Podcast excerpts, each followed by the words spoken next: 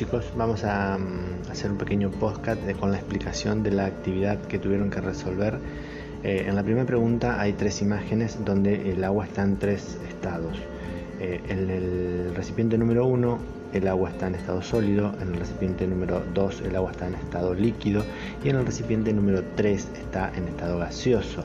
Eso es lo que uno tiende a decir, pero en la siguiente pregunta, en la pregunta 2, me da pautas de por qué dije eso. Entonces me muestran la primera imagen y me preguntan, me dan para seleccionar varias opciones. Entonces, el agua está en estado sólido en el recipiente 1 porque tiene una masa definida. Sí, pero yo no puedo saberlo. Porque por su densidad, sí, pero no puedo saberlo. Eh, porque tiene volumen propio, exacto. Entonces la F debería ser marcada allí.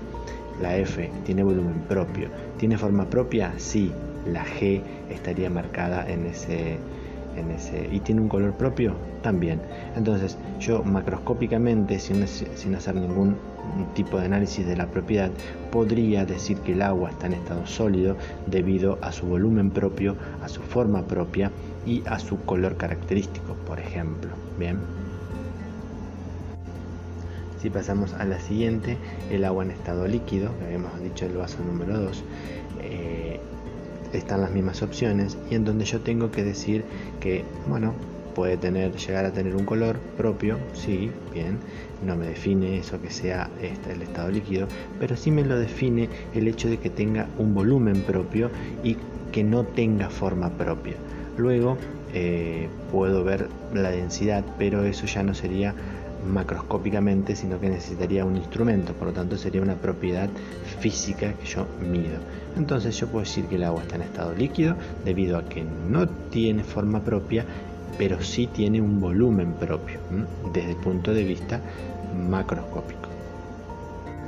Luego, en el vaso 3, tengo el agua en estado gaseoso y Puedo decir esto macroscópicamente debido a que no posee un volumen propio ya que ocupa el volumen del recipiente, no tiene una forma propia ya que ocupa, eh, obtiene la forma del recipiente que lo contiene y bueno, eh, podría yo analizar la densidad o la masa pero em, eso serían propiedades físicas, necesitaría medirlo.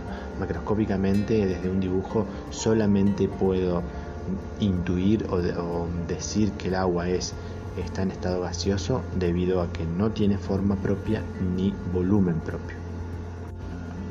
En la pregunta número 5, en la pregunta siguiente, dice, lee la siguiente expresión y señala cuáles de las propiedades descritas anteriormente hacen referencia.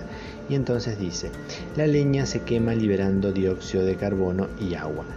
Entonces, lo que está pasando ahí es que la leña, es decir, la celulosa que eh, conforma las células del vegetal, está reaccionando, se está oxidando y se está transformando en dióxido de carbono y agua. Por lo tanto, ese tipo de propiedad es una propiedad química. Bien, ¿por qué? Porque se está transformando en otra cosa. Bien, entonces esa propiedad es cómo reacciona la leña frente a un agente externo como puede ser la llama. La leña se quema liberando dióxido de carbono es una propiedad química. La glucosa se descompone en presencia de oxígeno generando dióxido de carbono y agua. Estamos en el mismo caso anterior, es una propiedad química. ¿Qué me da la pauta? Me dice se descompone. Por otro lado dice en presencia de oxígeno, por lo tanto es cómo se comporta la glucosa en presencia de un agente externo como el oxígeno, ¿ah? propiedad química. El hierro se oxida a la intemperie produciendo un óxido. Nuevamente, propiedad química, debido a que el hierro deja de ser un elemento para transformarse en un óxido. Óxido de hierro, pero un óxido, otra familia distinta. Propiedad química. La densidad del agua es de 1 gramo por mililitro a 4 grados Celsius. Esa es una propiedad física.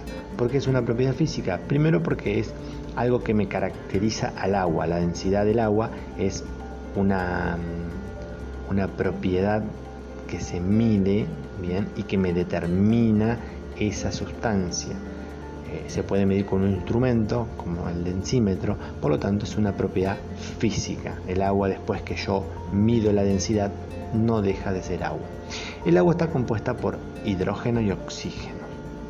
Eso es una propiedad química. En la definición de las propiedades químicas estaba el hecho de la fórmula química, es decir, los componentes que eh, conforman esa sustancia y las proporciones en las cuales se presentan están dentro de las propiedades químicas. Entonces, la composición del agua, hidrógeno y oxígeno, es una propiedad química por definición.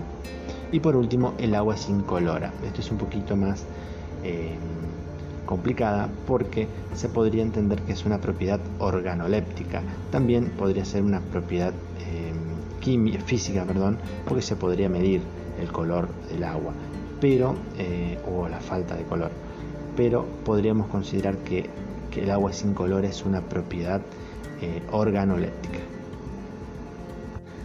Y ya para terminar, la pregunta 6, las respuestas serían las siguientes. El oro es un elemento maleable. Como estoy dando una característica del oro, bien, y, lo estoy nombrando, es decir, que el oro es un elemento maleable, estoy caracterizando ese elemento, eh, no estoy dependiendo de la cantidad de materia que estoy considerando, sino del elemento que estoy considerando. Por lo tanto, es una propiedad intensiva. ¿bien? No depende de la cantidad de materia, depende de la calidad. ¿sí? Luego, la densidad del hierro a temperatura y presión estándar es de 7,86 gramos por centímetro cúbico. La densidad de cualquier elemento es una propiedad intensiva, caracteriza al elemento. De hecho, estoy diciendo la densidad del hierro. Bien, estoy dando el nombre del elemento, estoy dando a qué presión y a qué temperatura eh, lo voy a medir es una propiedad intensiva, no varía con la cantidad de materia. Un gramo de hierro requiere absorber 0,106 calorías para elevar su temperatura a 1 grado Celsius. Esta es la definición de calor latente, es decir, como estoy dando las calorías que se necesitan para elevar un grado, un gramo, estoy refiriendo a la unidad y le estoy diciendo que es de hierro, es decir, estoy caracterizando ese material, es una propiedad intensiva. Bien, dice un gramo de hierro, caracteriza a ese material y lo está dando por unidad, por unidad de temperatura y por unidad de masa. Bien, el agua es incolora, nuevamente, ¿es una propiedad intensiva? Mm, sí y no. ¿Es una propiedad extensiva? sí y no. El agua es incolora cuando tengo poca cantidad y el agua es azul o verde cuando tengo mucha cantidad. Entonces, ustedes me dirán, y entonces depende de la cantidad de materia. Pero ¿qué ocurre? El color del agua que uno, que uno ve no, no es propia del elemento, perdón, de la sustancia agua, sino que es de la luz que incide y que se refracta sobre el agua, lo que a mí me permite ver ese color. Es decir, es una propiedad de la luz. La luz se comporta, llamémosle así, raro cuando se encuentra con un volumen diminuto o con un volumen muy grande de agua. Entonces, ahí lo que me da el color del agua es el comportamiento de la luz, no del líquido.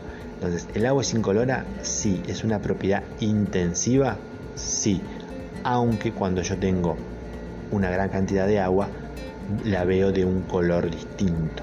Bien, pero es una propiedad intensiva. La masa de una determinada muestra de mineral es de 2 kilogramos. Ahí fíjense que habla de la masa y habla de una determinada cantidad, de una determinada muestra de material, es decir, o de mineral. Es decir, no me caracteriza el material, me dice que tengo 2 kilos de algo. Si yo tuviera más cantidad, tendría más kilos. Entonces, por lo tanto, esa, la masa es una propiedad extensiva, depende de la cantidad de materia que yo tenga. Entonces es una propiedad extensiva. La masa de una determinada muestra de mineral es de 2 kilogramos, propiedad extensiva. El peso de un cuerpo es de 30 newtons. El peso de un cuerpo es una propiedad extensiva. Si yo tengo un cuerpo más grande o más denso, va a pesar más. Por lo tanto, cuando más materia tenga, más va a ser el peso del cuerpo. Propiedad extensiva. La plata tiene brillo metálico. Estoy caracterizando a ese elemento, plata. Entonces, no importa si tengo poca o mucha cantidad de plata, va a brillar de igual manera. Por lo tanto, es una propiedad intensiva. El punto de ebullición del agua es de 100 grados Celsius a 1013 hectopascales estoy dando el nombre de la sustancia, es decir, y estoy dando la presión a la que esto ocurre. El punto de ebullición es a 100 grados Celsius. Si yo tengo una pava de agua, va a hervir a 100 grados Celsius, va a entrar en ebullición a 100 grados Celsius en 10 minutos. Si yo tengo una olla de 1000 litros de agua y la caliento, también va a hervir a 100 grados Celsius, pero va a demorar más porque tengo mayor cantidad de agua, pero la temperatura va a ser exactamente la misma. Varía el tiempo, pero no la temperatura. Por lo tanto, el punto de ebullición es una propiedad intensiva, no depende de la cantidad de materia que yo tenga. Bien. Una muestra de hidrógeno gaseoso ocupa un volumen de 100 decímetros cúbicos. Como estoy diciendo una muestra, estoy dando el nombre del, del gas, pero estoy diciendo una muestra, y estoy hablando del volumen. Si yo tuviera una muestra mayor, por supuesto tendría un volumen mayor. Si tuviera una muestra mayor, tendría mayor cantidad de material. Entonces, mayor cantidad de materia. Entonces, si, si, mayor cantidad de materia me requieren mayor volumen, esa propiedad volumen es una propiedad extensiva. Depende de la cantidad de materia que yo considere.